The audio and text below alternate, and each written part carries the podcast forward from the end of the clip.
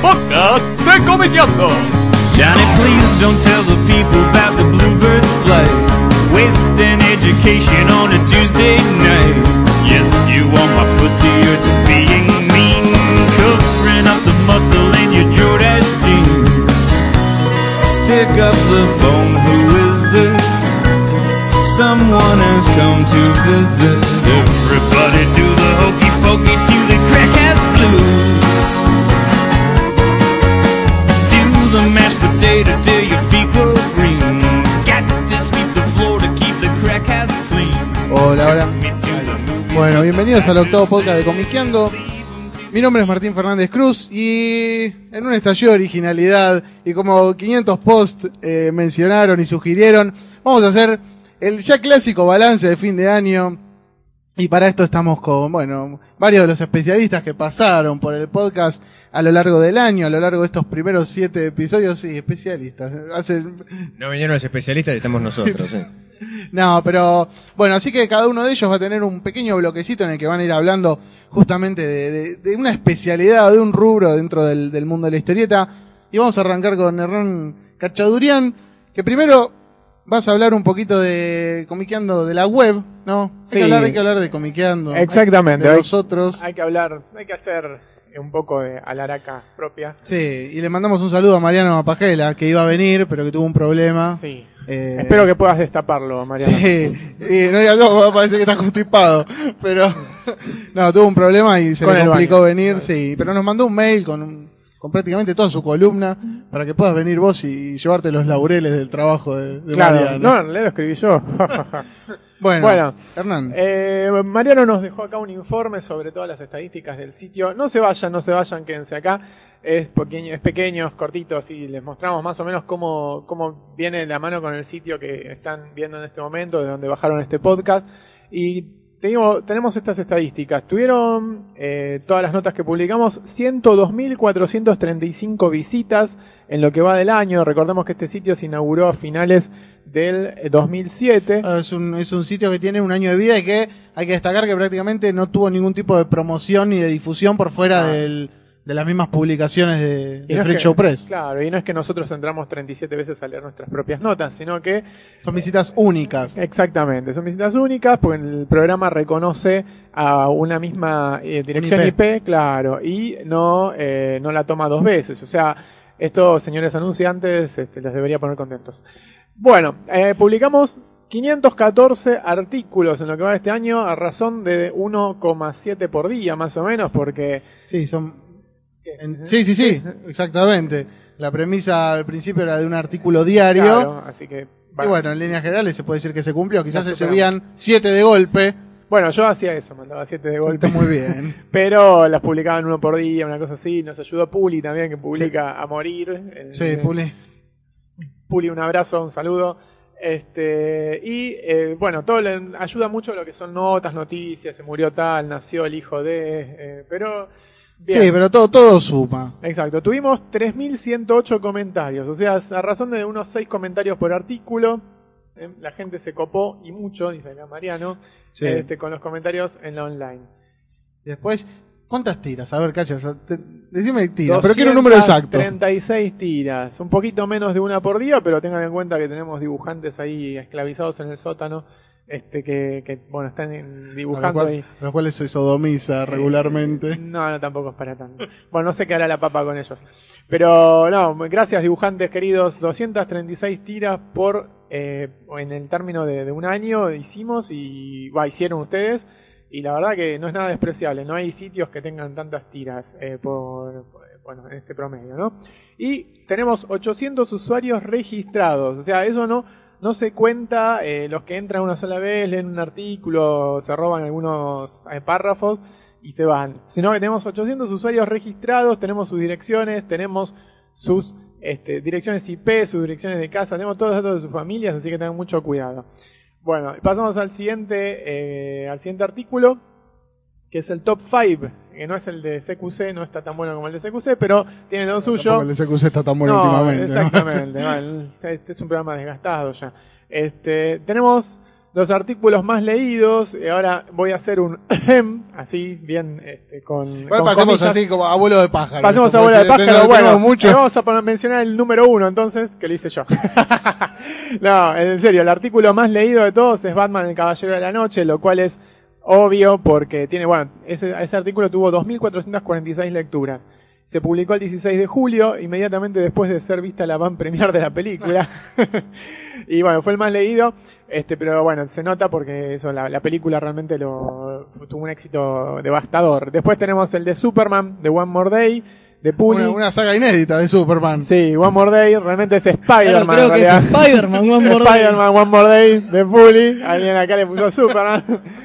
Eh, después la colección de Batman de Clarín de Javi, que está acá al lado mío, que lo publicó hace dos días y ya eh, tiene 1315 lecturas. El de Danny Teo era un Tiembla genio. Cachadurian, eh. Sí, tiemblo, tiemblo. Cuídate, Pero bueno, Cacho, ya, cerró el año, lo siento mucho. bueno, este, tenemos el de colección de Clarín, ya está. El de Danny Deo era un genio, que lo escribió Andrés, que bueno, lo subió el 30 de marzo y tuvo su buena cantidad de lecturas. El de Batman Rip, de Puli, que parte- es la, la primera parte, lo publicó hace un mes más o menos, y también es la, la quinta posición.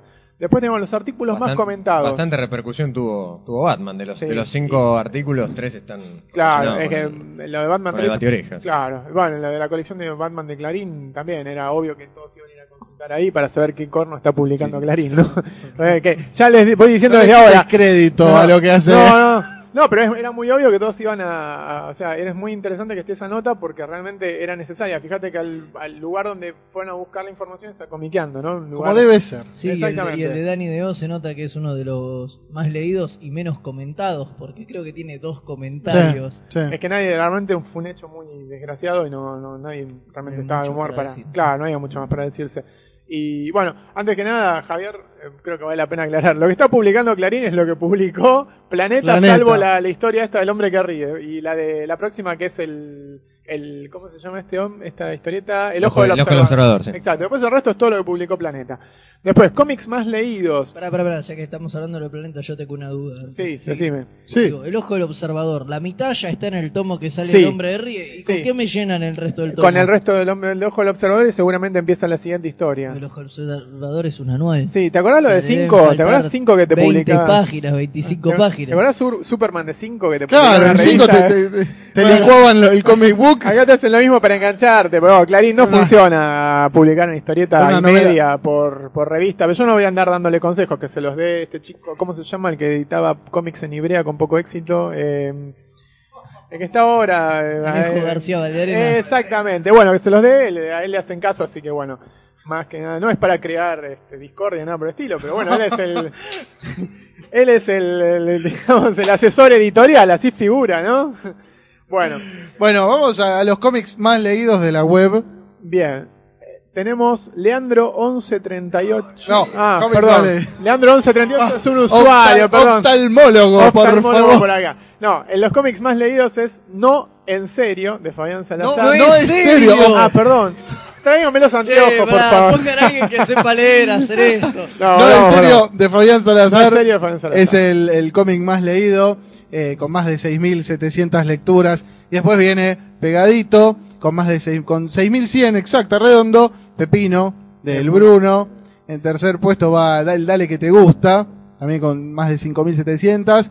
En cuarto viene Gloops, también de Fabián Salazar. Eh, rompe todo. Rompe todo, es el puli de los cómics, es el que más mete. Y después último el conejo indiferente, que va tiene más de 3100 lecturas. Buenísimo. Y le mandamos un saludo a Leandro 1138, que es el rey de los comentarios. Ahí está, 479 comentarios. Leandro, decime de qué trabajás, por favor, déjamelo escrito. No te, no te, no te le tires a la que después blog. al público No, que te es que quiero después saber de qué trabaja, nada más. O sea, yo quiero ser ¿Cómo como él. trabaja? Trabaja de posteador. Trabaja- Ahí está, listo. Un Después- abrazo, Leandro. Gracias por leernos tanto. Eh, y después viene el segundo, el mejor amigo de Puli, que es Macu Bazán, con quien Puli tiene una relación de amor-odio. Y tercero, bueno, Lex. Uno- Eh, bueno, después, bueno, Saki también y, y Ethan Hunt, les mandamos un saludo, porque también son ¿Tenemos Ethan Hunt? habitués. Sí, tenemos Ethan Ah, Hunt. grosso. Tenemos gente con buen gusto para, para el cine. Em, bueno, cachas.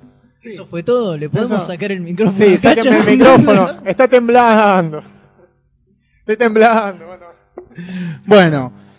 Qué eh, momento glorioso. Sí, sí, fue un no momento- tiene más el micrófono. No, pero después va, va por el bueno. Qué cagada. Por favor, orden, les pido. Están Sí, todos no descontrolados tanto, acá. que por ahí se escucha.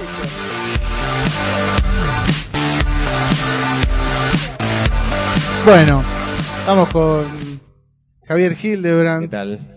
¿Cómo te va? Muy bien. ¿Cómo andas? ¿Bien? Bien, bien, acá andamos. Me alegro, un gusto tenerte. Terminando el año. Por favor, un placer. Gracias por invitarme. No, por favor, Que gracias, gracias por venir. Que se repita el próximo, lo hacemos en mi casa. sí. Bueno, eh, Javi va a hablar un poquito sobre cómic nacional, Sí. ediciones nacionales, cómo fue el 2008 en materia de cómics que se han editado a lo largo del país, autóctonos Sí, y no autóctonos. este, la verdad es que fue, creo que fue un buen año, no sé si tan prolífico como, como el año pasado, em, pero me da la sensación de que se llegó a un, como una suerte de meseta en cuanto a, no sé qué dijiste. Cacho, no distrae. La crisis del campo. Sí. Este, pensé que iba a decir algo inteligente. Em, Es cacha, boludo. Inteligencia y cachas no van nunca en la misma frase. Yo me mato pensando en lo que tengo que decir. Sí, sí, sí, te- distraen. totalmente. Pero es que es verdad, echarle la culpa a la crisis del campo. O sea, todo el mundo le echa la Basta, culpa. cacha, sáquenle el micrófono, por favor. Bueno,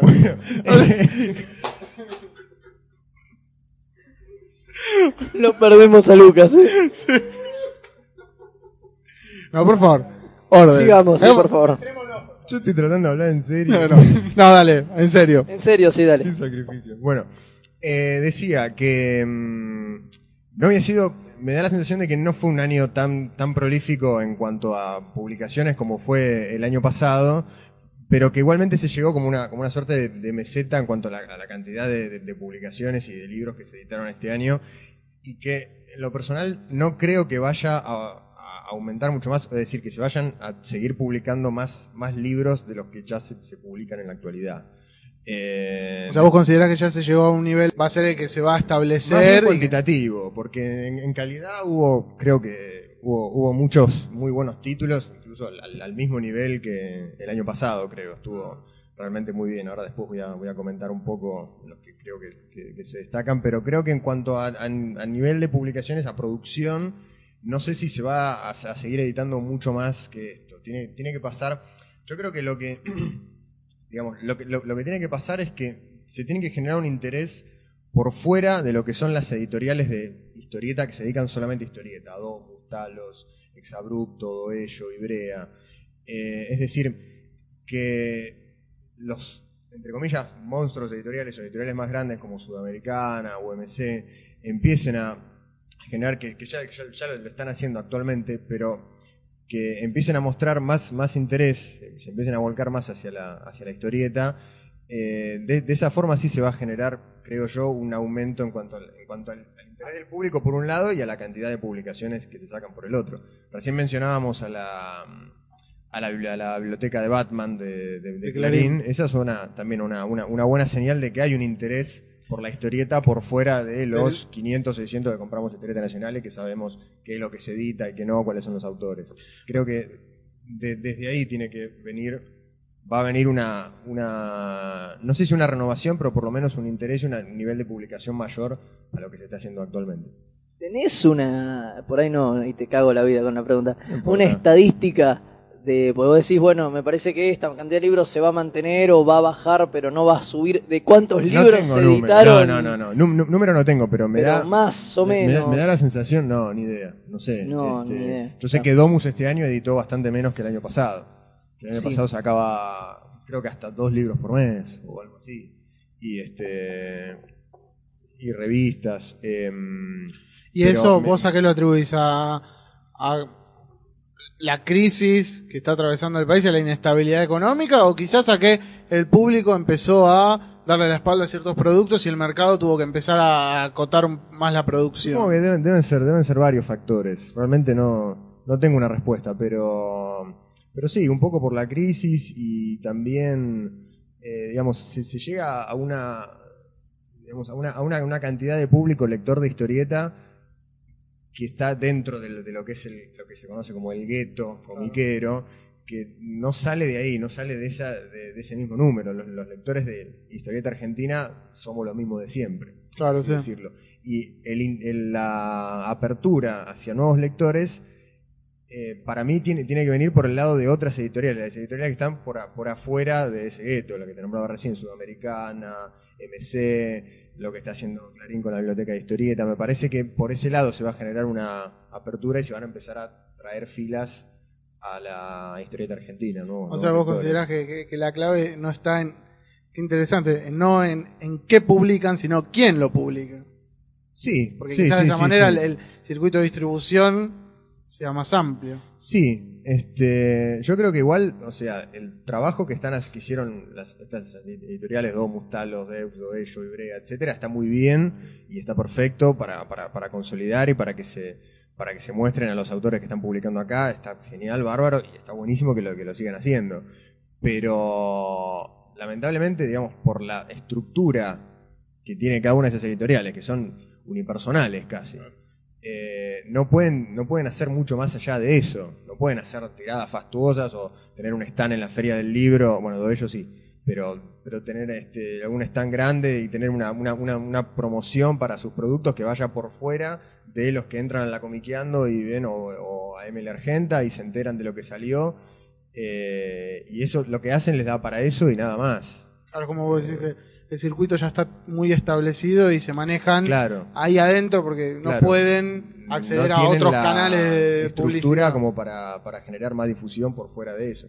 ¿Y vos pensás que se va a dar eh, la posibilidad de que las grandes editoriales accedan y Obviamente se está, se está dando, está pasando con Sudamericana, que está publicando cada vez, material de hum- cada vez más material de humor gráfico, Mm. eh, desde lo de Liniers, el conejo de viaje, los libros de Tute, Chris, Maitena, eh, pasó con MC, con la reedición de Maus, con el libro de Ezequiel García. Yo creo que hay un interés, lo que te decía recién de la, de la colección de Batman, de Claro, de Clarín, que continúa con las dos colecciones de historieta que habían sacado antes. Creo que hay, hay, hay un interés que recién se está viendo, eh, o recién se está empezando. Ojalá que eso, eso se continúe, que sea una curva ascendente y, y se empiecen a volcar cada vez más a la historieta. Me parece que por ahí viene la, la mano, viene la apertura hacia nuevos lectores y, y a una, una difusión un poco más este, un poco más amplia de la historieta argentina. Ahora vos decías lo de lo de tú, de Maitena, que son eh, digo, de alguna manera cómics que se dieron a conocer a través de su publicación en diarios. Sí. Ya hay, digo, en Argentina hay una larga tradición de que las Sí. editoriales grandes publiquen.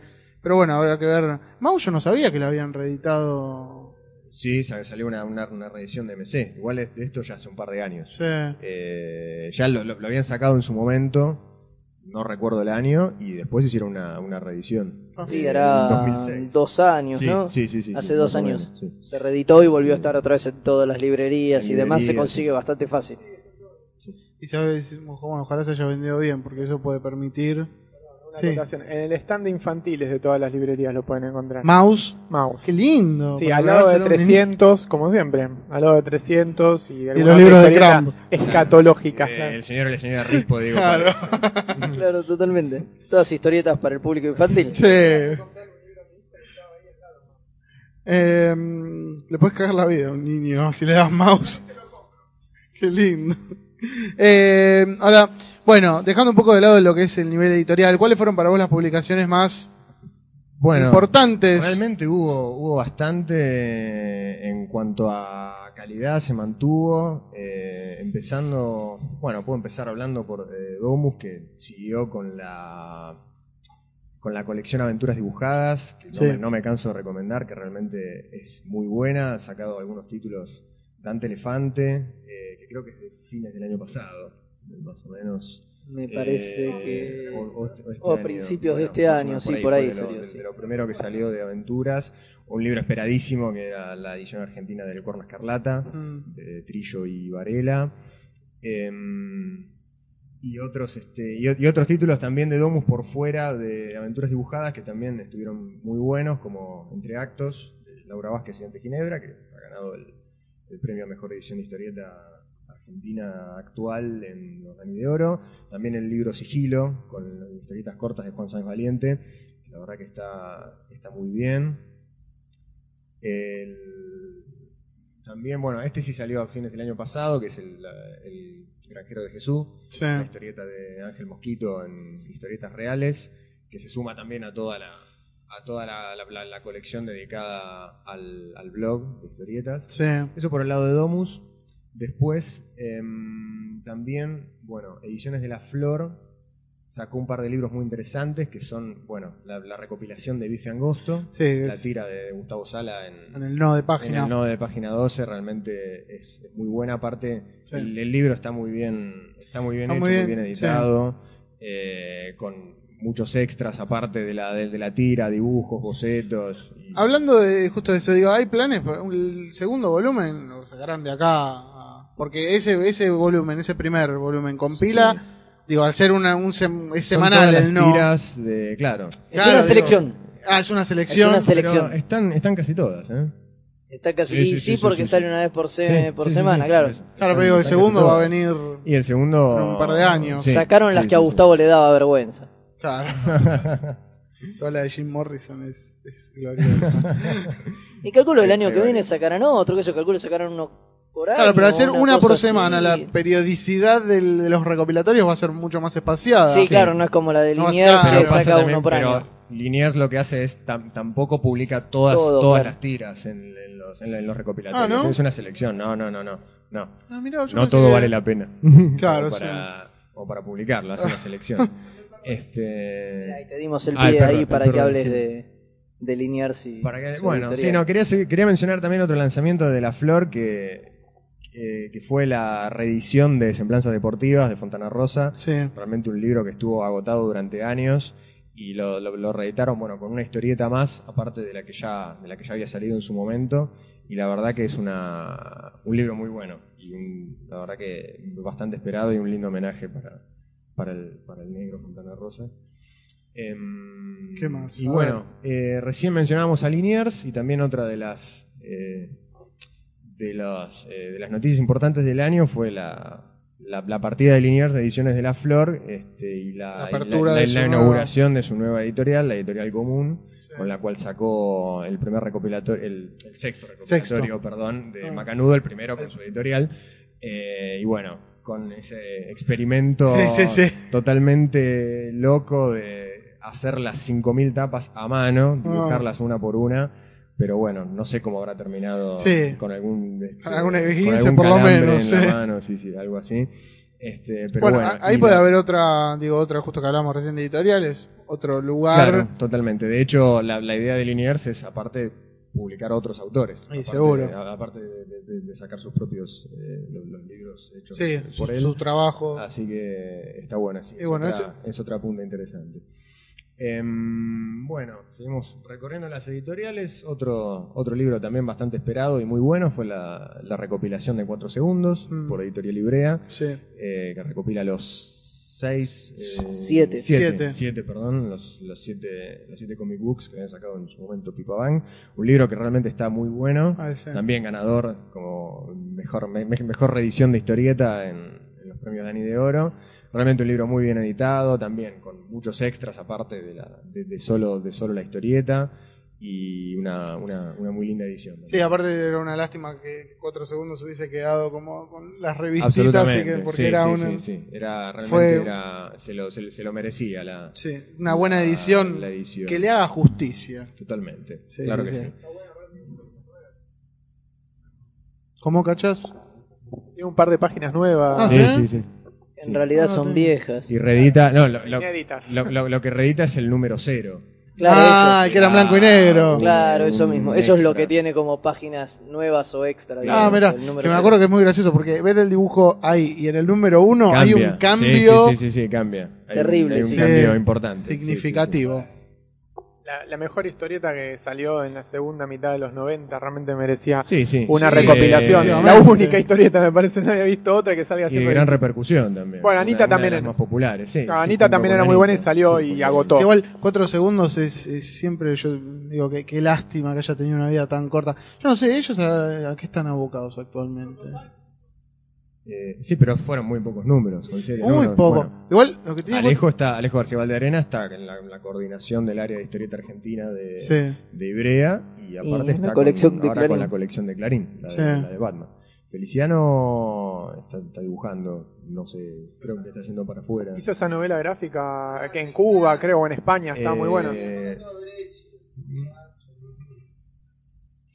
Eh, Tenés que hablar al micrófono, A ver, Lu- deja, si no no se escucha. Ah, ¿Qué tal? Yo creo que había visto una novela gráfica que le roba todo a Breccia y a Muñoz y está todo bien con tu dibujo, pero no, no sé, Esta para mí no va, para vos. para mí no va para ningún lado, o sea, ponerse la remera de le afano a Muñoz y a Breccia y la historia es bla, chao.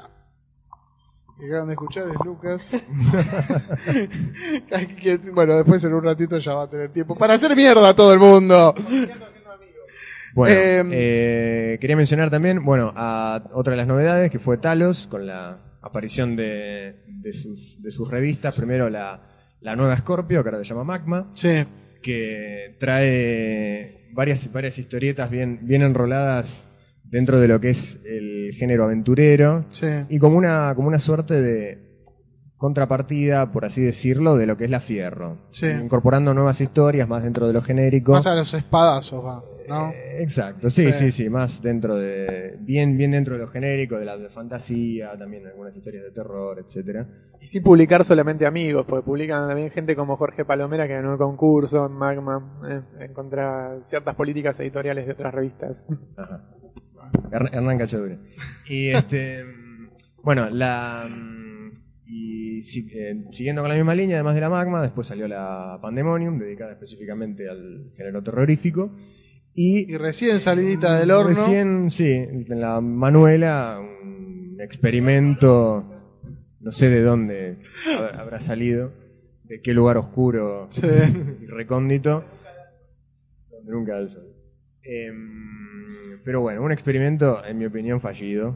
La Manuela. A mí no me gusta, pero Mm. bueno. este, sí, sí, no, realmente es una es un híbrido bastante raro, no sé. Sí. que- igualmente acaba de salir un número Sí, hay que, capaz y hay que darle tiempo. Hay que darle tiempo para que, para que cuaje. Pero bueno, Sí. realmente me, me- me parece interesante igual que haya que, que hayan propuestas eh, que busquen eh, un tipo de historieta en, antología eh, distinta de la Fierro. La Fierro que aparte sigue con, con- eh, siguen con su publicación en esta en este fenómeno bastante raro que es la Fierro, Sí. que es este, que a- pesar de que todo el mundo la compra o mucha gente la compra para putearla, se sigue vendiendo Ah. y, sigue, y sigue- y sigue saliendo. A mí en lo particular me gusta la Fierro, me parece Sí. que está dentro de todo está bastante bien. A Lucas no le gusta. Lucas mueve la cabeza izquierda derecha vamos- en una clara señal de que no. Me parece que, aunque obviamente como pasa con todas las antologías, no todo me gusta, me parece que hay muchos que, autores que no pueden estar, pero sin embargo me, me parece una buena revista y tiene cosas muy, muy, muy, muy Es rescatables y muy elogiables. Es digna, sí, sí, totalmente. Es- es- esa, esa es la palabra. Esa es la palabra que la. Eh, y me parece bárbaro que, que también haya, haya, haya otra revista de otro tipo, otra, otra antología de, de otro estilo para que, Sí, para que, que- que- que se pueda, que se pueda elegir y que haya, y que, haya variedad. claro. Bueno. Incluso sí, es un mercado medio. O sea, hasta arriesgado, ¿viste? Salir a publicar antologías así de ese corte. Sí, sí, sí, sí. Así, así que- todo a la Fierro le va, le va muy bien. Sí, Sí. eh, de No, claro, la Fierro tiene otra. Es otra- tiene otra banca, me parece. Sí, sí. Bueno, y ya terminando, por el lado de, de, de Oello hay dos libros que quiero mencionar, que uno es el de los mitos de Cthulhu, Sí. Eh, también otra edición bastante esperada, que estuvo agotada durante años, y lo que está sacando ahora que me parece muy bueno, que es la reedición de Loco Chávez, tratando de darle un poco de, de- de- de- que recupere la dignidad después de la penosa edición de, de la de la Biblioteca Clarín, Con los corpiños. realmente nefasto con los corpiños dibujados en Photoshop. Perdón, eh, y de la edición apócrifa que había de los mitos del chulo, no sé si se enteraron, pero había una edición fotocopiada dando vueltas. Era tan inconseguible Ajá. que una persona hizo un montón de, de fotocopias, eh, de ediciones fotocopiadas, las encuadernó y las vendía encuadernadas así. Mirá, Era muy gracioso realmente. qué lindo. ¿Y las vendía o las regalaba? No las vendía. Ah, encima lucraba. Hay ediciones por ahí, van a ver, busquen así en bibliotecas de algunos o sea, comiqueros, se van a encontrar ediciones así, eh, fotocopiadas y encuadernadas. Qué lindo. Bueno. y para terminar, quería mencionar un par de títulos de mm, autores, autores extranjeros publicados acá, que son, bueno, Hate de Domus, que realmente está muy, muy bueno ese Sí. libro, también ganador del Dani de Oro. Em, por el lado de la editorial Ex Abrupto, que dirige Tom- eh, Tomás Assanz, eh, salieron Noite Luz, una verdadera rareza, Sí. eh, que está, está muy bien, y em, Low Life con una con una recopilación de trabajos de- del francés Iván Brun, que estuvo acá en la Argentina, otro libro excelente, muy bueno. Y, y bueno, también por el lado de, de Omnipress sacaron un libro que a mí me, me pareció muy lindo, que es el de Meteoro. Recopila las historietas Sí, clásicas lindo, un lindo de- libro, bien de editado. aquella época. Y bueno, no, no, no mucho más me parece. Creo que fue un año interesante, no sé si tan, como decía al principio, no sé si tan prolífico como, como el año pasado, pero, pero también con variedad y con, y con buenas propuestas para, y de buena calidad para, para elegir. Las cosas que sacó Omnipress también, que sacó cosas de Marvel así, ¿te acordás? Iron Man, Iron y Hulk, cuando sí. sacaron lo- las- los de, la- cuando salieron las películas sacaron esas cosas y también este Sí, también. también. hubo algunas publicaciones de Batman, como- pero eran libros de dibujitos, de Claro, no, no. sketchbook, Estamos esas habla- cosas. hablando de historietas. Sí. historietas, bueno, sacaron las- los anuales esos y este, no me acuerdo qué otras cosas más hicieron también los de Omnipress. Ah, eh, ¿cómo se llama? Ex Fantasciencia. Fantasciencia, que estuvo buenísimo. también. El dibujo Sí, de sí, ese sí. libro es Sí. excepcional. A mí lo que, lo que no me terminó de convencer del libro es el formato. Me parece que por, Muy el, chiquito, por ¿no? el dibujo, sí. Aparte, el dibujo ese pide un formato más grande. Es un dibujo muy detallista y que visto tan chico te abruma un poco. Y ahora sacaron uno nuevo también que no lo... Ah, eh, De- Demon's Corp. Exactamente, Sí, sí. Pero no lo vi. Bueno, Javier, Y Eh. ah, bueno, bueno, ah, lo que yo quería acotar, que se me pasó de lo que decía recién, que las cosas tanto Meteoro como las cosas que sacaron de Marvel lo hizo OVNI en asociación eh, con, con- con Conosur, ¿no? Sí, con sí, sí, um. Comics Conosur. bueno, entonces Javi, se puede decir que tu análisis global del año es positivo. Sí, sí, sí, fue un, fue un, fue un buen año. Eh, Hemos estado peor. Sí, sí, no, seguro, muchísimo peor. Sí, hemos Sí. tenido una, una sequía total. Por lo menos tenemos algo de qué hablar y, y algo eh, ma- material con el que con el que discutir y debatir. Pero bueno, como te decía al principio, espero que eh, que esta que, que esta tendencia se siga, siga siga en crecimiento y para mí tiene que venir por por afuera de lo que es el El se le gueto. conoce como el gueto, tal cual. Bueno, muy bien. Este fue Javier Hildebrand con cómic nacional e industria nacional.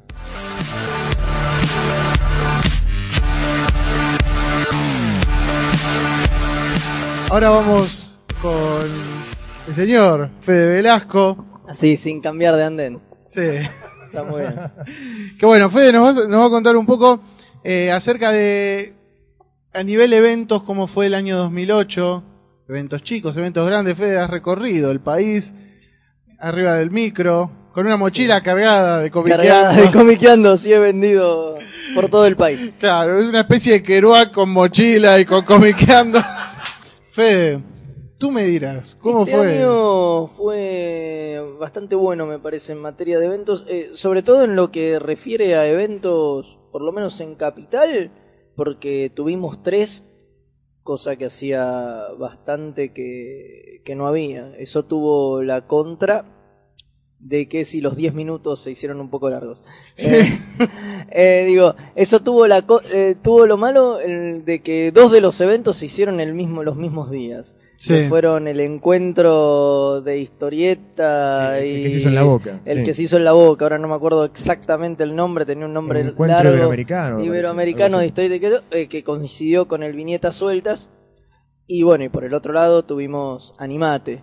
El año pasado tuvimos solamente Animate, bueno, y el Salón del Cómic y el Salón del Manga. Bueno, si este año además eh, le sumamos como eventos importantes que se hicieron en, en Capital, eh, a pesar de que estuvieron solo dedicados Al mundo al, oriental. al mundo oriental, eh, el Anime Q, que fue la semana pasada, Sí. y también el Tokyo Weekend que organizó Ibrea, bueno, hubo una cantidad importante de eventos entre medianos y grandes, digamos, ¿no? Vamos a obviar los eventos chicos porque sobre todo en lo que tiene que ver con anime y manga hay todo el tiempo, muchos por mes, y la verdad que ponerse a hablar A de enumerarlos. hablar- a enumerarlos y hablar de eso no tiene, no tiene demasiado sentido. Eh, ¿Cuál sigue siendo, digo, Animate sigue siendo el evento más representativo o digo por Anime Q- desgracia, es, es el evento que más gente lleva. No sé si es el más representativo. Yo creo que a mí no me representa en una mierda. Sí. Pero si decimos es el evento que más gente lleva, y sí, es el evento que más gente mueve. Creo que ni Animeku ni ninguno de esos, ya sea por el costo de la entrada, por su temática acotada solo a, al oriental, digamos, o por lo que sea, eh, no, no alcanzan en convocatoria a lo que, lo que lleva Animate. Hacer un evento sin darle pelota al manga y al anime hoy por hoy es suicida. No, mirá viñetas. El viñetas sueltas fue excelente. La Sí. verdad es un evento muy, muy hacer bueno. un evento comercial. Claro, sí, claro, es Un verdad. evento comercial. Vale sin la darle pelota al manga y aclaración. anime, sí, Sí. eso es difícil. sí. No es imposible, pero es difícil. Claro, claro, digo, Estamos de suicida, acuerdo. claro, comercialmente. Claro, es comercialmente suicida, sí, eso lo podemos discutir un poco más. Pero me parece que, que este año se hicieron esos dos eventos que encima coincidieron, pero los dos con muy buena convocatoria, porque el de la Boca también fue mucha gente. Y bueno, eso demuestra que se puede salir. Claro, también el de la Boca tuvo una difusión poco usual, digamos. Había muchos afiches en la vía pública. Claramente apuntaba a un público mucho más casual, o sea, un público totalmente extragueto, nada que ver, ¿no? Era gratis para la familia, muchas familias dando vueltas que salían a pasear por ahí y se pasaban. Ese era el público fundamental, o sea, no es el público que suele aparecer en este tipo de eventos. Entonces era claramente un evento apuntado a otro público, pero bueno, la salida está incluso de hacerlo comercial. Pasa que en esos casos por ahí no podés cobrar entrada, ¿no? Yo Claro. no sé si cobras entrada, te va a la familia con cuatro pibes. Probablemente no, menos si la cobras 15 pesos. Pero, pero bueno, pero para los expositores hay un negocio y si vos encontrás la forma de vender y qué sé yo, la venta, la verdad, en esos eventos no es mala y, y funciona, Y yo digo, sirve. Todo depende del evento, hay de todos los tipos, de todas las índoles, comerciales, no comerciales, y creo que ahí daba Javi un poco en la clave, ¿no? Que qué es lo que uno busca del evento, eso te da un poco el, el perfil que tienen. Claro, con qué inquietudes, con qué objetivos alguien organiza un evento. Si lo hace porque le interesa difundir algún tipo de historieta o lo hace porque se quiere llenar los bolsillos de dinero. Exacto, bueno, y eso es lo que a mí siempre me molestó de Animate. Que lo dije varias veces, he tenido varias discusiones con Pablo, con Tomás, incluso con otra gente de la organización, porque ellos lo niegan todo esto. Pero para mí es un evento que es contradictorio en su génesis. Porque es gente que quiere ganar plata Sí. haciendo algo que no les gusta, porque saben que la plata no está en lo que les gusta. Ojo, no quiero decir que no les guste la historieta, pero yo creo que tanto Pablo como Tomás le gusta mucho más lo que tiene que ver con la historieta argentina, los superhéroes. Y hoy la guita, como bien decía. Gozo, está en el manga. Entonces llenan el evento de eso, arman toda una fantochada y esos reniegan y dicen, no, no, por supuesto el manga está muy bien. Pero para mí es toda una mentira. Y después paralelamente te ponen todas las otras actividades, esas a las que van cinco personas.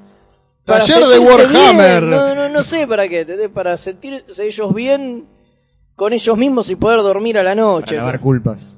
Tal cual. O sea, vos lo que decís que en el animate hay que pegar un timonazo. Tristemente no, no se puede hacer más lo que ellos están luchando por mantener, que es el evento masivo para todos. No existe, ¿no? Ahora, chicos, ¿hay lugar para lo- lo- los que leen cómics de superhéroes? Lo- Los que leen cómics que no son eh, japoneses. Sí, Eh, digo, ¿hay, un, ¿hay lugar para esta gente? no sé, o es ya muy son. raro. O, o digo, realmente ya en las No sé, convenciones. no sé, no sé, me parece que no. Me parece que el problema es que no, que ya no hay lugar. Hoy por hoy son de verdad pocos y no tienen lugar, porque mismo en un evento como Viñetas Sueltas, que es mucho más cultural, tampoco se le da pelota a eso, porque mal que mal eso sigue siendo mainstream. Claro. Es otro tipo de mainstream, pero sigue siendo mainstream. Entonces vos haces un evento mucho más cultural, con una onda mucho más under, si querés, o alternativa, y tampoco le vas a dar bola a lo que se le da bola, porque no le dan bola al manga del anime, pero tampoco te van a dar bola a un autor de superhéroes, ni mucho Sí. menos, ¿entendés? Como mucho me echarán algo de vértigo, algo indie yankee. O sea, no es que los yankees está vedado, también es una estupidez creer que el cómic yankee son superhéroes, que es lo que se hace todo el puto tiempo y es para mogólicos. O sea, el cómic yankee son miles de cosas. Creer que el cómic yankee está presente porque pones un afiche de Batman es de, de retrasado mental. Sí. Pero bueno, qué sé yo. Son posturas y son cosas. Por suerte, en el interior del país la cosa es diferente y ahí sí puede convivir todo. Y creo que ahí están los mejores eventos, Sí. donde se le da mucha pelota al manga, el manga se vende como pan caliente, desde ya, obviamente, pero hay lugar para otra cosa y, y se le da su pelota, ¿no? Por ahí porque están en el medio de la nada y no están acostumbrados y que de pronto les No están tan lleven- invadidos como capaz uno están acá. Claro, exacto. Entonces les arman un evento, les llevan un autor argentino y aunque los tipos no sepan quién es, qué hizo, están interesados. ni nada, se interesan por lo que el tipo tiene para decir y le dan más pelota que acá, que por ahí a ese autor ya lo viste ocho veces ese año Claro. y ya no lo querés volver a Claro. escuchar. Lo que le falta a, a los lectores de superhéroes y eso, yo creo que es hacer cosplay. Yo creo que esa es la clave para volver a popularizar. Volver a- Íbamos todos disfrazados de legión. No Nos estoy de acuerdo. Nos ponemos los Martín. calzoncillos por De afuera del colores. pantalón y salimos a hacer cosplay. No, A mí, a mí no me creo. parece una opinión mínima. Sí. Que mientras, mientras siga existiendo algún tipo de evento como Viñeta Suelta, que está claramente enfocado en lo, en lo cultural, a mí no me molesta que haya un evento como Animate, que esté claramente en- en- enfocado a lo comercial y que tenga como, eh, digamos, como principal estrella al manga y el anime. Yo voy a. Yo, yo voy a Animate a ver una charla de la revista Fierro, de autores argentinos, y sé que como mucho habrá 10 personas. Mm. Sé que eso no es la atracción principal. Pero eso ya, ya lo sé desde antes, porque sé a- para, para dónde apunta el evento. Desde ya, pero yo no sé si está bueno, eh, disculpame, no que te Sí, interrumpa, eh, para el autor. O sea, movilizarte, ir y todo, para hablar para 10 personas, ¿vale la pena? Y bueno, eso, eso queda en, en cada autor. En el ego del autor. Claro, claro, en, la- No. en- en las ganas que tenga cada autor de, de hacerlo. Pero lo, lo que mm, lo que, se, lo que se le puede criticar a Animate, que supongo que será por cuestiones presupuestarias o de organización o qué, es que está tiene, tiene fallas en la, en la organización eh, bastante grandes. Que tengas el escenario para, para el cosplay, donde estén todos a los gritos, y el karaoke, la música, eh, muy cerca de la sala de charlas y que se superpongan y que no se escuche nada, eh, eso es una falla que, que se tendría que arreglar con, Sí, aparte de tener con, un, con- organización. un evento en el que la eh, un evento en el que la temperatura es el horno de una pizzería Bueno, también te mata porque Sí, sí. sería insoportable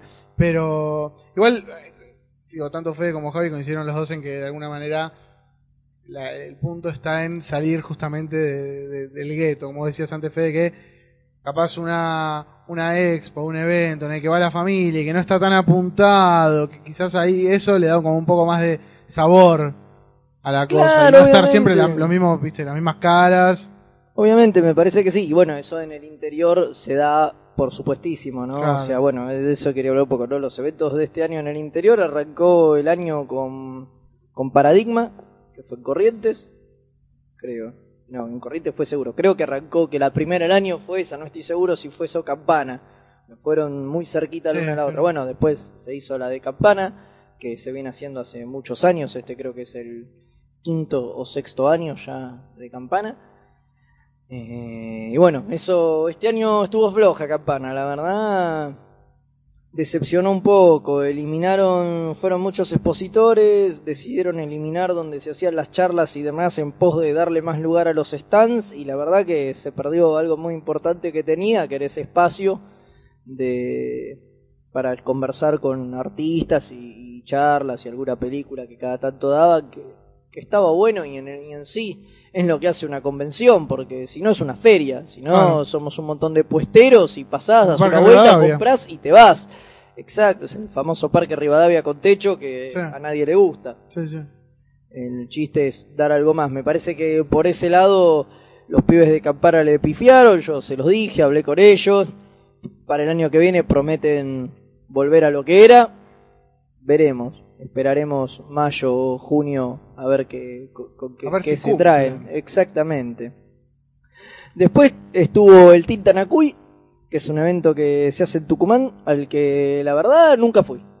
Mm, Es un evento, debe ser de los pocos eventos del país que no no pudiste visitar nunca nunca asistí, así que demasiado para decir del evento no, no tengo más allá de que, bueno, se hace hace muchos años, siempre bien, porque se viene y se sigue haciendo regularmente, así que calculo que, que está bueno. Este año encima lo cambiaron y lo hicieron más tirando en invierno, porque uno de los problemas principales es que siempre lo hacen cerca del verano e ir a Tucumán. En verano las, Claro, te- las temperaturas son de 40 grados a la sombra para empezar a hablar.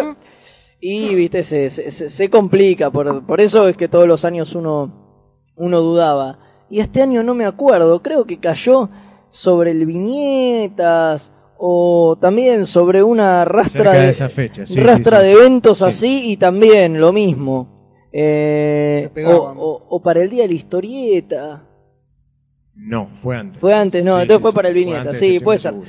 y bueno, la cosa es que también se superpone siempre con algún otro evento y cosas así que, que le juegan un poco, En contra. un poco en contra, por lo menos a la hora de ir desde acá, ¿no? Está bien, ellos lo piensan para ellos y si hay un evento en capital, Seguro. ¿qué te importa si, si vos estás a un montón de kilómetros? Mm, Después, bueno, este año Leyendas cumplió 10 años, se hizo el décimo Leyendas, sí. es otro evento del cual no pude participar, pero que dicen que no estuvo tan bueno como años anteriores también, que decayó. Sí, este año se ve como que los eventos han decaído. Por ahí el único que mejoró, a pesar de todas las críticas que le podamos hacer, eh, sea Animate. No, Es el único que, que de verdad me parece que comparado con el del año pasado estuvo mejor. ¿no? Dentro todavía le faltan años, sí. ¿Cuándo fue? 21 al 27 de julio. fue. En julio, ahí 21 de está. Bueno,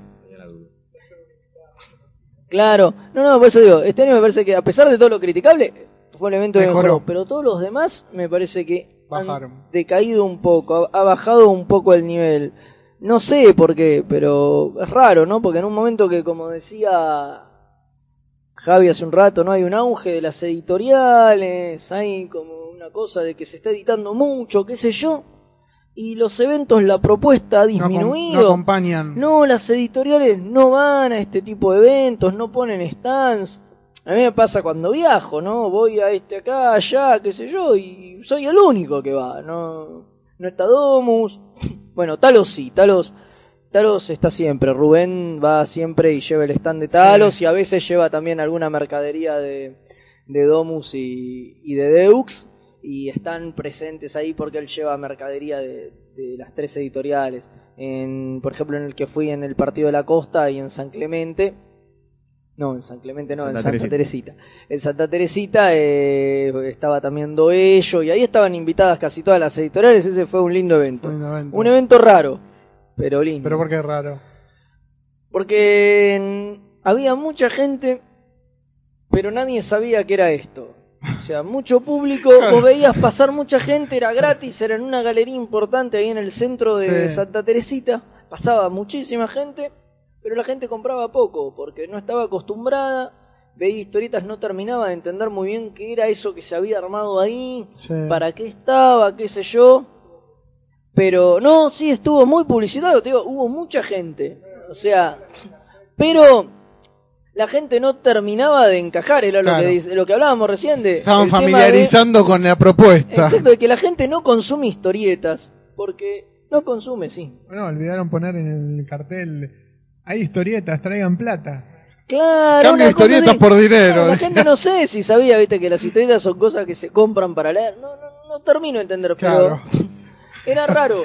Se sentía como Colón cuando llegó a América, pero te parece. Claro, pero, pero bueno, pero me parece que de acá a unos años eh, va a estar bueno. Además, lo hicieron con el auspicio y ayuda de- del municipio de la costa, entonces siempre cuando mete mano los municipios locales y demás se pueden hacer las cosas bien y tener ese apoyo está pulenta y me parece que van a seguir adelante. Jorge Blanco, que es el que lo organiza, tiene muchas ganas de seguir y bueno, yo creo que de acá a dos, tres años va a ser un Va evento mejorar. importante. Sí, sí, cuando la gente se empieza a acostumbrar con la regularidad, la gente se va a acostumbrar, va a ser que puede ir a comprar historietas y por ahí le agarra el gusto a eso y, y mejora. Y creo que esos fueron un poco todos los... Ah, bueno, me quedaron colgados a hablar un poco del Tokyo Weekend y del Anime Q, que trajeron algo que nunca se había hecho, que es que traer un artista internacional japonés, pero que el artista internacional sea un músico. Eso me llama mucho la atención. Pero este año me se cantan puso- la de Dragon Ball. Este año se puso de moda eso, yo no sé, qué sé yo. No, no lo termino de entender. Para mí, ¿qué tiene que ver un evento de historieta con un tipo que canta? Pero es que me parece que más que de historietas son de, claro, de, de cultura orientada. Sí, una cosa Cultura así, pop, de, claro. de cultura. Sí, no sé. Cultura J-pop. Eh, pero bueno, bueno, eso igual eleva Con mucho. y- eleva, sintetizadores. eleva mucho el costo de la entrada, eso es lo malo. Son entradas, que yo lo charlaba el otro día con un amigo y le decía, son entradas muy baratas para ver a un músico extranjero. No, porque si vos vas a ver un recital de cualquier banda chota de afuera, te sale 100 mangos. Por lo menos. Hasta, no, no, a cualquiera, no, no, digo una que mueva poca gente, ¿entendés? O sea, una banda chica, que no toque en un estadio, ¿no? No baja de 100 mangos. Y acá la entrada en el anime Q, ponele ahora, estaba entre 35 y 40. Claro. O sea, para un evento, si tenemos en cuenta que Animate cobraba 15, es muy caro. Sí. Para ver un artista internacional Es muy barato. es muy barato. Entonces, qué sé yo, se da una cosa rara porque no va demasiada gente porque es caro, pero a su vez tenés que pensar que, que en el fondo si lo que querés es ver este tipo es barato. Si viniera por ahí el chabón con su banda y tocara en un, estadio, Sí. eh, Sí, tenés que te pagar por el doble. te cobran el doble, claro, exacto. Así que no sé, eso es otra tendencia que empezó este año. No sabemos hasta cuándo va a durar. La idea, por lo que dijeron en Anime Q, es hacer tres el año que viene. Ah, bueno, bien. seguir trayendo autores, eh, autores, eh, artistas, Artistas. artistas, Cantores. cantantes, sí, exacto, cantores. Y vamos a ver, va- vamos a ver qué pasa. Los eventos siguen, se extraña mucho el imaginario y aprovecho para mandarle un saludo a mi amigo Diego París, que el de Santiago del Estero, que fue uno de los mejores eventos que había en un momento y por desgracia hace un par de años que eh, que no está, eh, amenaza con, con volver con todo el año que viene, ojalá se pueda, porque se extraña. Y después, bueno, nada, el año que viene seguiremos esperando seguramente otra edición del Viñetas Sueltas, otro animate si- si para si la beneplácito de, de los eventos. Si sigue mejorando. Y ojalá, ojalá, ojalá. Bueno, este fue Fede Velasco con eh, las convenciones a lo largo del 2008.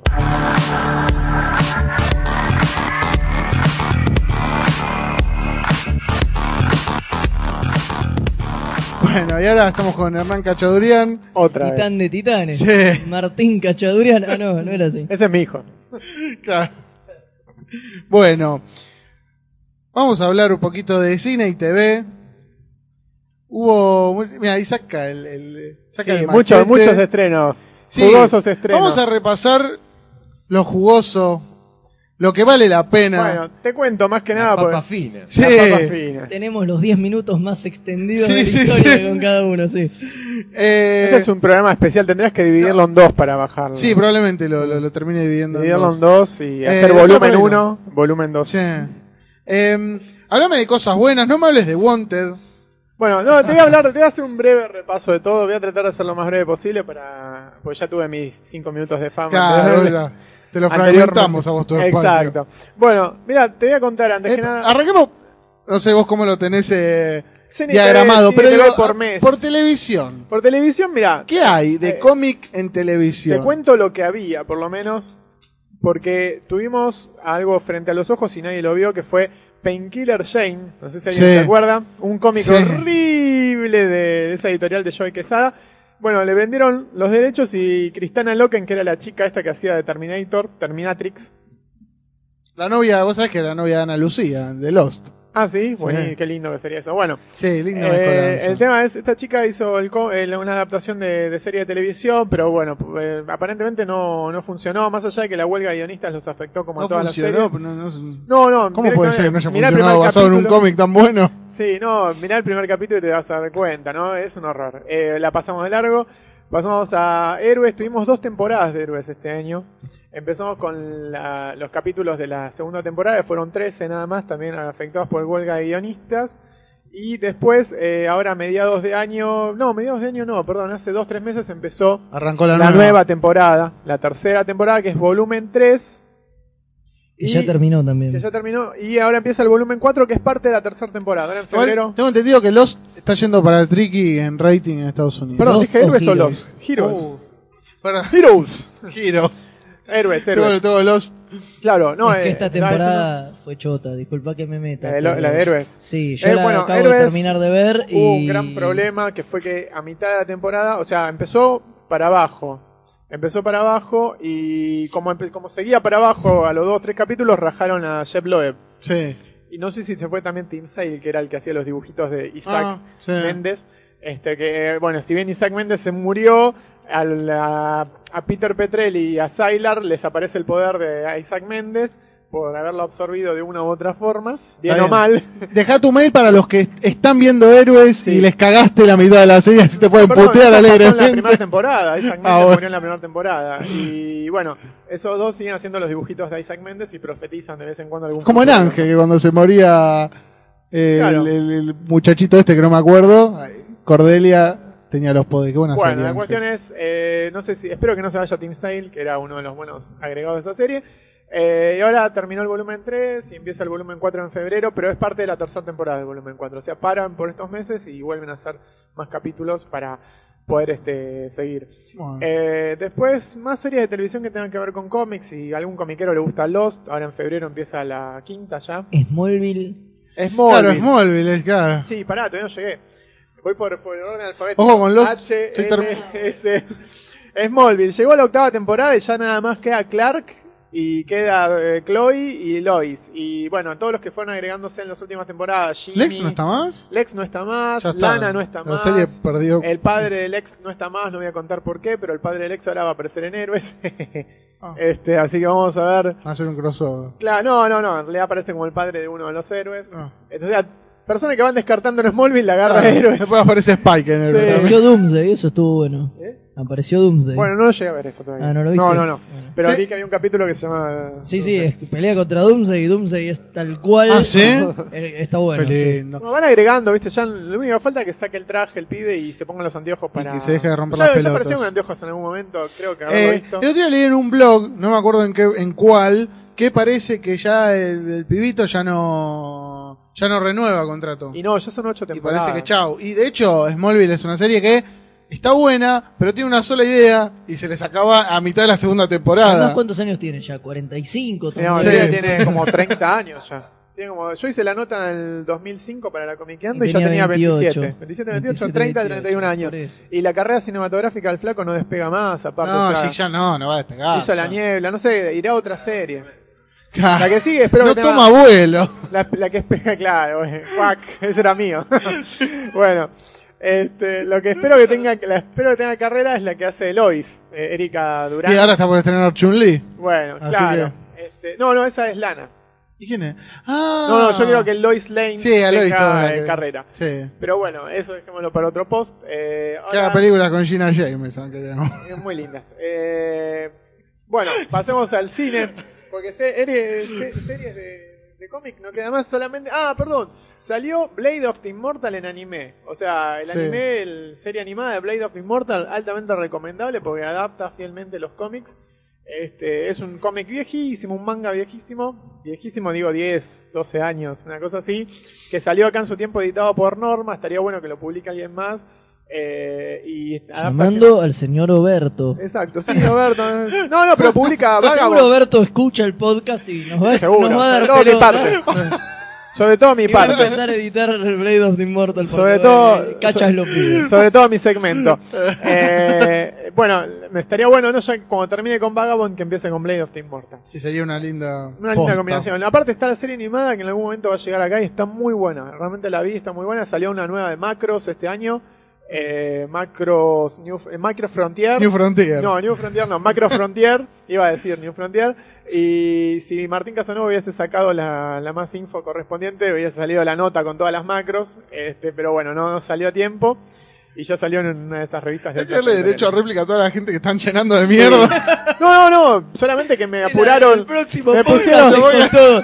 No, eh, Va a ser el, el antipodcast. ¿no? Perdón, pero yo tenía una, una deadline para esa nota, eh, la cumplí, eso fue hace seis meses, cinco meses más o menos. Que Bueno, ventilar a los nadie, a nadie le importa, ver. cachadurian. Realmente, tenía esa, tenía esa tiene que deadline, ventilar tu.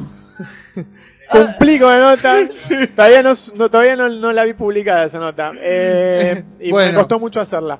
Bueno, Volvemos. Bueno, vamos al cine. Vamos al cine. Vamos sí. al Sí, cine, porque que es lo que, es lo que nos importa. Ah, bueno, sí, con tal de no escucharlo acá, ya vamos al cine, vamos. Bueno, Pasá el micrófono hubo, a Javi, por favor. hubo que- muchas películas. Hubo muchas películas basadas en cómics. vez que Muchísimas. hacemos esto. Muchísimas. Hubo muchísimas. ¿Cuáles son las más? eh, Mira, voy a hacer un repaso en general Vamos y me hacer- voy a detener en las que valga la pena. Sí, dale. Eh, a principio de año tuvimos Alien vs Depredador, Paso de largo. Menos 10. Sí, eh, menos. No, no, en realidad está hecho por dos hermanos. La que 1 no estaba tan mal, ¿eh? No, pero la, la 2 1 no estaba mal. La 2 hicieron Jason, faltaba Jason versus Alien versus Depredador. ¿Cuándo aparece. Ash? Estamos todos esperando que aparezca Ash en esos combates. Ash. O sea, es El el, de- único que el puede Ejército de las levantar. Bien. Después en España estrenaron Mortadelo y Filemón, Misión Salvar la Tierra, con actores haciendo de Mortadelo y Filemón. Están re bien caracterizados los actores, pero acá nadie conoce a Mortadelo y Filemón, o sea, casi nadie, excepto algún emigrado de España. Son Los unos que leíamos Zipi y todo eso. Bueno. rompetechos de Pero chicos. decirle uno de los chicos Filemón, ahora, o alguno que tenga 20 años, que trate de ver Mortadelo y Filemón y se van a matar de risa en Sí. estar ahí. Pero la- el cómic es, es imprescindible. Es muy bueno, es muy divertido. Eh, La película es la segunda. ¿eh? en la segunda parte, Sí. claro. Sí, la otra la estaban dando por Cinemax, creo, alguno de esos canales, Sí. y con actores. Y hay una animada también. Después, también a principio de año salió 30 días de oscuridad o 30 días de noche. O Salió en 30 Days DVD al Night. final, ¿no? La, no la mandaron al cine. No la vi en los cines. Este, vi las No. propagandas, así la- los carteles, y nunca la vi Y en no, cine. chao. Y salió directo a DVD, ¿no? Le tuvieron Buena. confianza.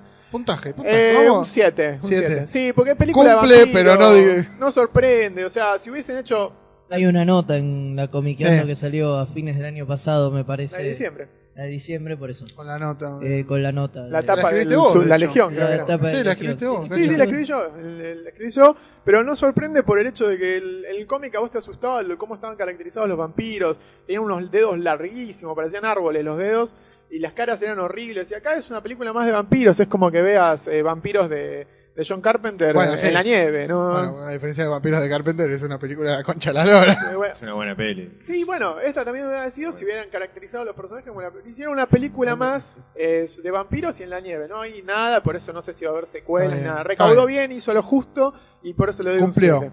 Exacto. Después, a mitad de año, va, en realidad promediando, eh, en marzo salió Imaginadores, Ah. un peliculón. Es la película, digamos, que, que, eh, todo usuario de la página de Comiquendo tiene que tener cuanto salga en DVD, porque todavía no salió. ¿Salió en ya DVD? salió, sí. Ah, no la vi. Sí, sí, sí, sí. Bueno, salió el Un DVD. mes y algo más. Ya Sí. alquilar DVD, bueno, me, me perdí esa noticia. Ya alquilar el DVD de Imaginadores es un excelente documental sobre eh, todos los cómics argentinos que salieron desde que se inició el cómic argentino, o al menos desde que pudieron reunir material, hasta ahora con, eh, digamos, con comentarios de los máximos De los protagonistas de la historia. Claro, inclusive está la papa por ahí dando vueltas. Sí. Y, está, y el DVD trae los cortes de lo que no salió en el cine. Trae extras, trae extras con algunos, este, algunas, algunos fragmentos de entrevista que no quedaron en la. En el, En el traje corte, en el corte original. Sí, sí, Claro. final. Bueno, altamente recomendable. Entonces, si la pueden comprar, cómprenla. Si la pueden alquilar, alquílenla. No la bajen, no la pirateen. También hay nota en Comiqueando sobre eso. Eso ahí no están comiqueando. Y lo hubo hace mucho ya, eh, cuando salió la película Cuando en el se cine, estrenó en marzo. en el cine, no, incluso antes. Claro, en Se- enero se, creo que postergó salió. bastante el estreno Eh, en cine. Enero del 2007 salió la. No, de 2008 salió la, la nota. Eh, bueno, y esa es una película muy recomendable. Después en el medio está Jumper, que la. la ¡Ay, sí, boludo! La, la menciono así como porque tiene detalles. Tiene de elementos cómic. Pero porque un tipo tenga superpoderes nada más. Bueno, Eh, pero si el cómic son tipo con ¿Vas superpoderes. a mencionar Hancock también después? Sí. No, Ah, ejemplo- sos un hijo No. de puta. No, pero porque está re... Cacho. A ver, vamos. No. Pasemos, pasemos. Perdón, Pero Hancock está bien. Menciono así de una pasada dos películas de, la, de, de este es estilo que son cero. Jumper y, Fo- y Hancock, quiero decir, que son dos personajes con poderes, pero que no tienen nada que ver con los cómics. O sea, tienen esa temática, tienen ese estilo. Son, digamos, poner Hancock que es divertido de ver porque está Will Smith haciendo sus chistes de siempre, pero nada más. O sea, es lo mismo pero verlo Hancock ahí. está buena, a mí me gustó. Es lo mismo verlo ahí que en otras Mm. películas de Will Smith. Ah, nada más. Lo que hicieron fue agregarle superpoderes y que es un Pero bueno, y. Jumper es insoportable. Bueno, Y es una mierda. pero ya tenés ahí medio casting de, de la Guerra de las Galaxias. Está Samuel Jackson, Hayden Christensen. Sí, ya no. a qué atenerte. Bueno, A mí lo único que me gusta de Jumper, y de verdad lo digo, es...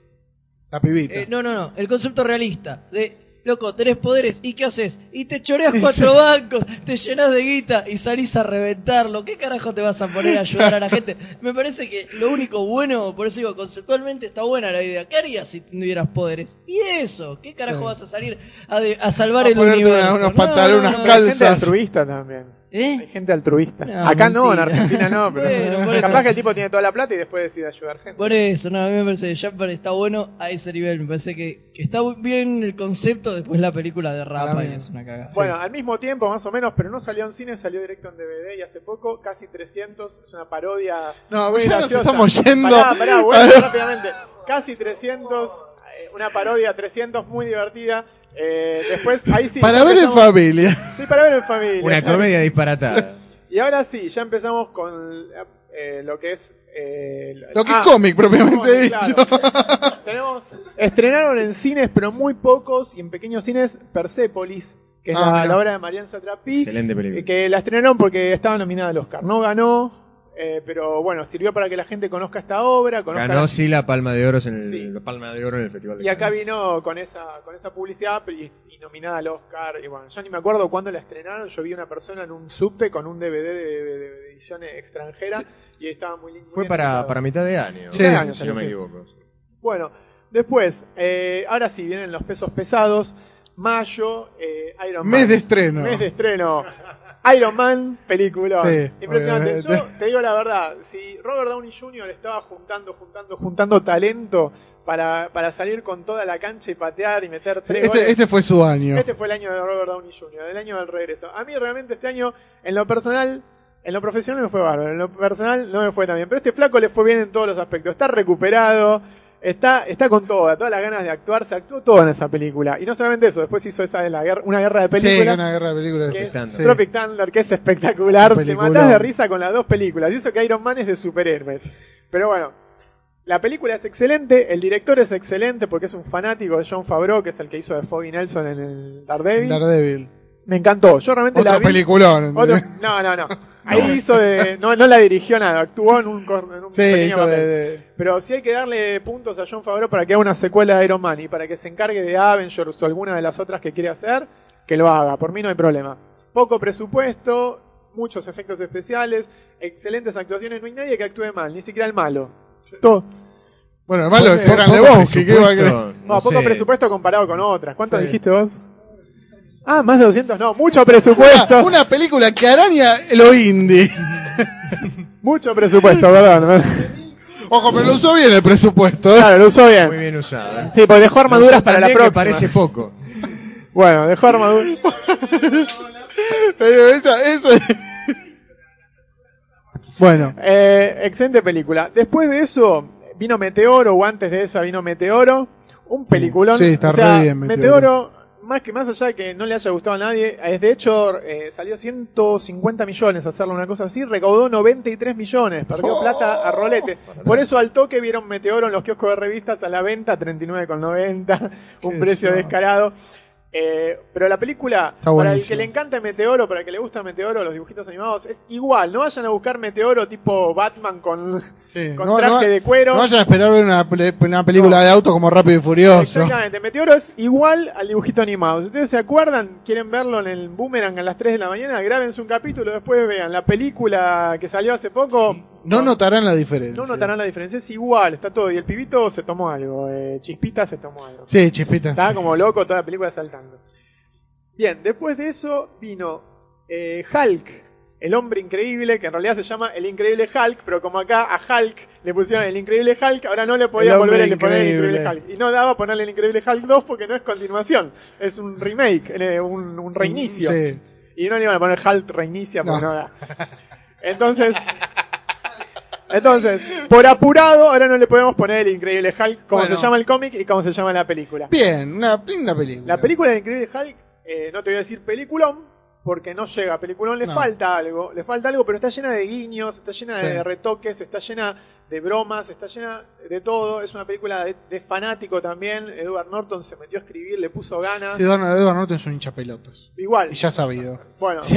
pero Tipo, siempre que ganas. película en la que actúa quiere retocar el guion. Y dicen, ah, Está bien, no hay problema. Si lo hace como ahora, yo no tengo problema. Está recontra llena de detalles pequeños. Está el, el- el- la- el guiño para que aparezca un villano en la próxima película, que es el líder. Mm. Eh, está, hecha- está llena de efectos especiales, están bien hechos los efectos. En la anterior también estaban bien hechos, pero era muy pesada la película, tardaba mucho. Sí, acá mucho. vamos más palo que Esta- la bolsa. Claro, estos son dos horas o un poco menos, una hora y media de acción desenfrenada. O sea, y Hulk se pelea con De el pura ejército. adrenalina. Pura adrenalina.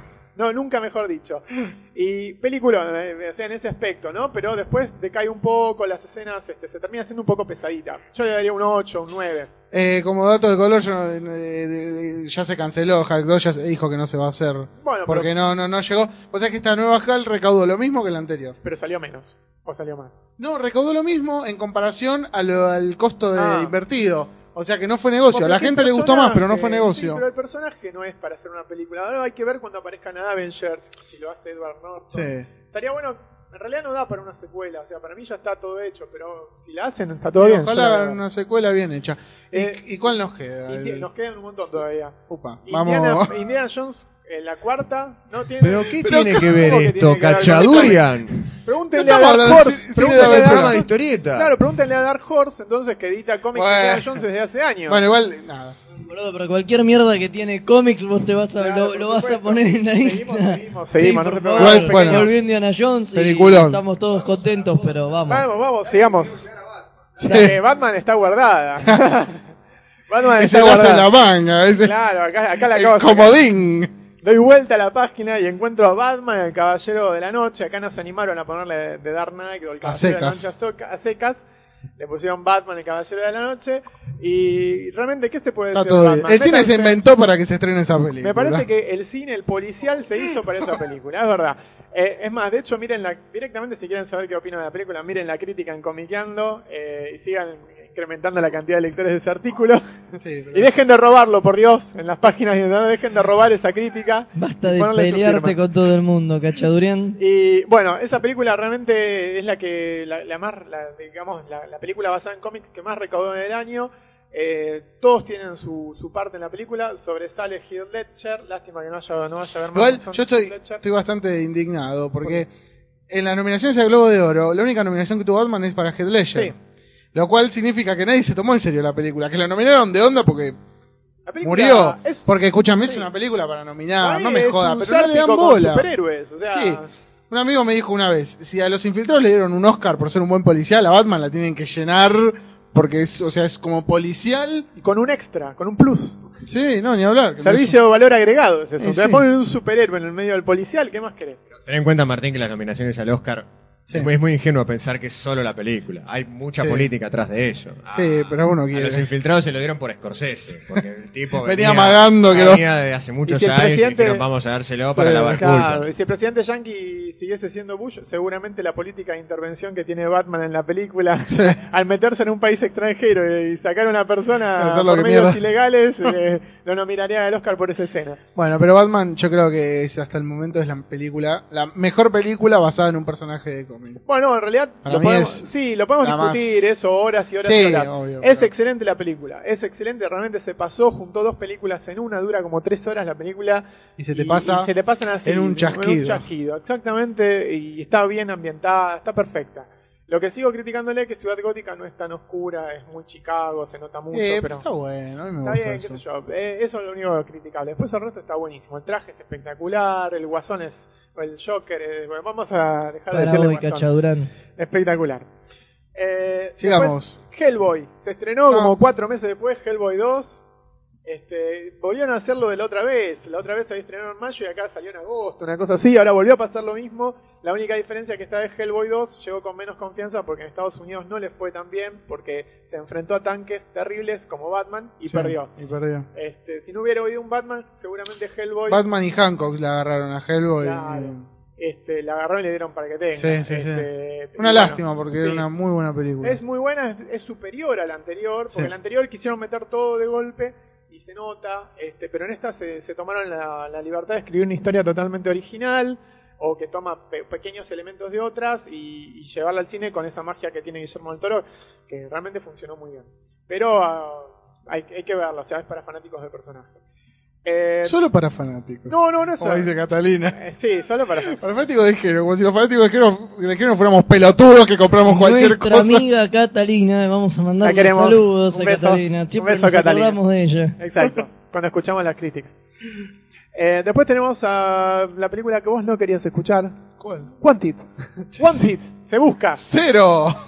Bueno, vos le das cero. La película, digamos, si vos no leíste la historieta, Sí, se, puede sí. se puede ver 15 minutos y después ya se va al carajo. Sí, ¿sabes? Como, sí, sí, el- La cuestión es que la historieta se, se llevaba bien por el hecho de que hacía muchos guiños a otros cómics y te daba una visión de lo que hubiera sido, qué sé yo, Marvel si hubieran liquidado a todos los héroes en los 80 y los villanos hubiesen tomado el poder.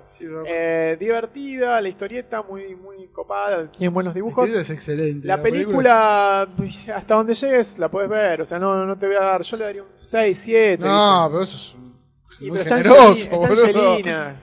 No, Y un tatuaje. No, es un invento del cine. Le da un beso al tipo, es sexy, dispara. No sé, qué sé yo. Después el resto es basura. No, pero no, pero está, está mal la película. Bueno, pasemos de largo entonces. Y ya nos queda nada más que. Bueno, Star Wars La Guerra de los Clones, que mucho de cómic no tiene porque está basada en, la, en Sí. el intermedio entre episodio 2 y 3, que ya es robo. Se, ya ahora salió la serie animada en septiembre, ya van por el capítulo 12, 13.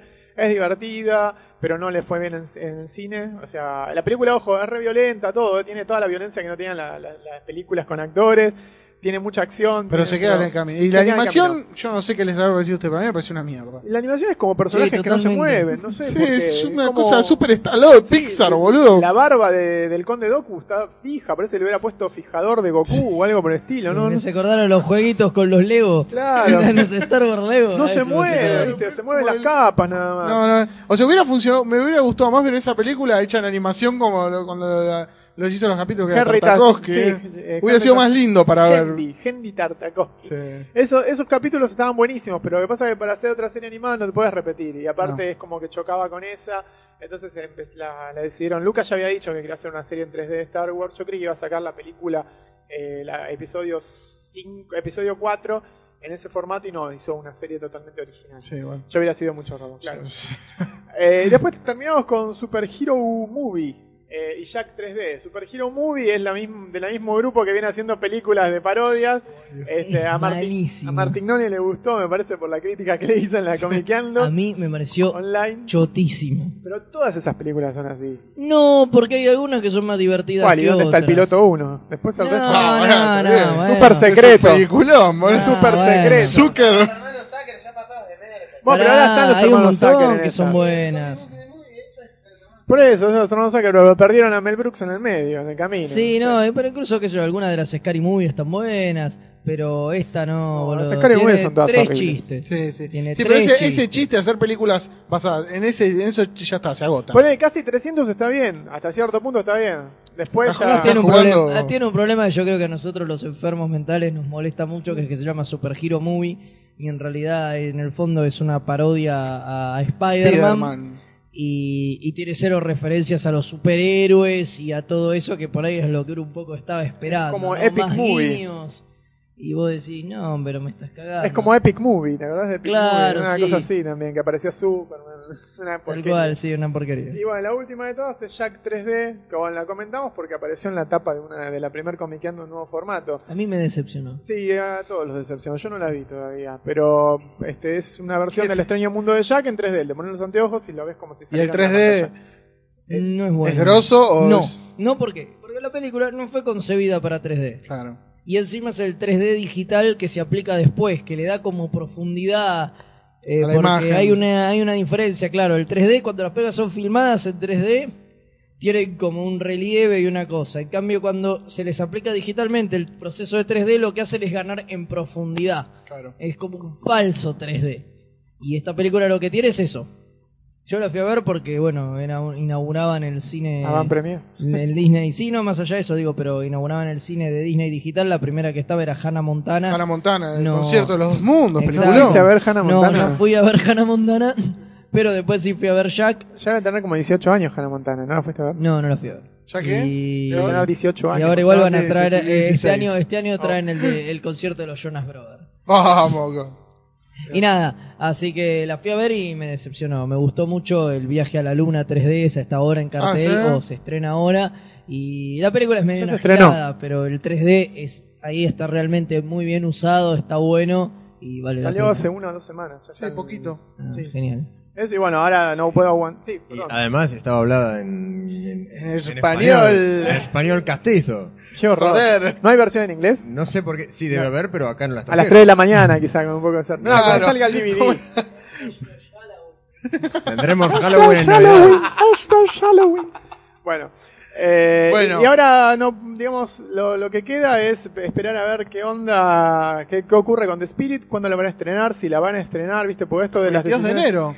Sí, pero viste que el año pasado teníamos eh, anunciada eh, la de Los Vampiros, 30 días de noche, al final no se estrenó. Está anunciada para el se 12 de enero. No la van a mandar al freezer. Mirá, pasaba lo mismo con... Eva Méndez. Scarlett Johansson, ya está. Pero si le va mal en Estados Unidos, no se estrena. La crítica le hizo mierda, eh, pero mierda. Sí, pero siempre hacen mierda las películas de cómics. en No, Estados no, Unidos. Sí, sí, ¿cómo no? No. Lo que, lo, que buena defi- película. lo que define igual es el público. Claro. Sí, sí. No, no, ni hablar. ¿Cuántas pero películas digo, hizo no. bolsa la crítica? Sí, hay que ver, Había un hay- presidencial. Dieron- le hicieron pelota y acá llegó un montón de gente, pues estaba Brad Pitt y Harrison Ford. Brad Pitt. Brad Pitt, eh, eh, perdón, disculpame, estoy confundiéndome, enemigo íntimo. Ah, Enemigo íntimo. Es que son del mismo Brad año, Pitt tienen dos meses de diferencia.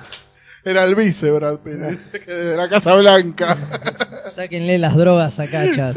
Bueno, y el Chau, marzo, cachas. pará, pará, en Chau, marzo cachas. viene Watchmen, este, ya los trailers... Eh, Viene, viene Watchmen. en Viene marzo. Watchmen, pará, hay un problema que todavía no se Ganó, ganó Warner ganó, el juicio, No, ganó, ganó Fox, Fox, ganó sí. Fox el juicio. Fox le había hecho juicio a Warner porque decía, a nosotros el productor ejecutivo nos vendió los derechos hace 10 años y nosotros estábamos preparando nuestra versión. Mentira, no estaban preparando nada. Pero bueno, ¿a quién le demostrás eso? Si Fox falsi- falsifica un montón de papeles y qué sé yo, qué sé cuánto, ¿a quién se lo demostrás? La cuestión es que parece que como el juez falló a favor de Fox y Warner es la que hizo la película, de alguna manera van a tener que repartirse la- la- las ganancias. Los royalties. Exacto, con la distribución fuera y adentro de Estados Unidos. Si Lo lo más más probable- loco es que acá es una empresa sola, o sea que acá Sí. problemas Ah, ¿sí? no vamos a tener. Warner y Fox son la misma empresa. Exacto, Ah, te llegan vos. la- la- las, este, digamos, casetillas de prensa de la misma persona. Pero es de Fox. y vos Bueno. le escribís a Fox para ir a estrenos de Warner. Bueno, para vos, obviamente, la película del 2008 fue, Eh, Batman. obviamente, A full. como este, debe a ser. full. Ojo que Iron Man está ahí nomás. Eh, que sí, no- pero está... Le faltan dos personajes más como para que esté recontracopada y le gane a Batman. Pero Batman Sí. realmente me sorprendió. Yo la fui a ver, dije, bueno, me voy a preparar, me llevo un almohadoncito porque tres horas hay que aguantar si la película. Y no lo necesité. No, Está no. buenísima. Batman realmente recomendable. El DVD, cómprenselo. Sí, igual la edición en DVD, ¿No pegó? Los extras son una mierda. Igual no se compren la edición de, de ¿Viste gasten, la doble? Sí, sí, gasten 10 pesos menos y cómprense la común. sí. O participen en concursos. Pero igual no salió una edición, son los hijos de puta, la van a sacar en agosto del año que viene, la van a sacar. Una edición buena, buena, deben tener encanutados, entrevistas. Parece, no, no hay entrevista, no hay nada, hay una voz en de... No, no, no van a sacar otra versión. Mirá la de Superman, no sacaron, la de Batman Inicia, sacaron una versión de dos discos y después no sacaron nada más. Acá no la van a sacar. No, acá no, en Estados Unidos. En Estados Unidos hasta el, nove- hasta el 2006, 2007 sacaron versiones de Hellboy en DVD que incluían un cómic, incluían sí, cuatro incluyen, discos. Le ponen boludeces. Claro, ¿para qué? Eh, nada, no sirve de nada. No si los cómics los tenés, las entrevistas no sirve de nada, ya se hizo la película. Así que comprate la edición en un disco, disfrutá la película. Y listo. Vermú con babas fritas y good show. Bueno, fue Hernán Cacho Durian hablando de cine y TV del 2008.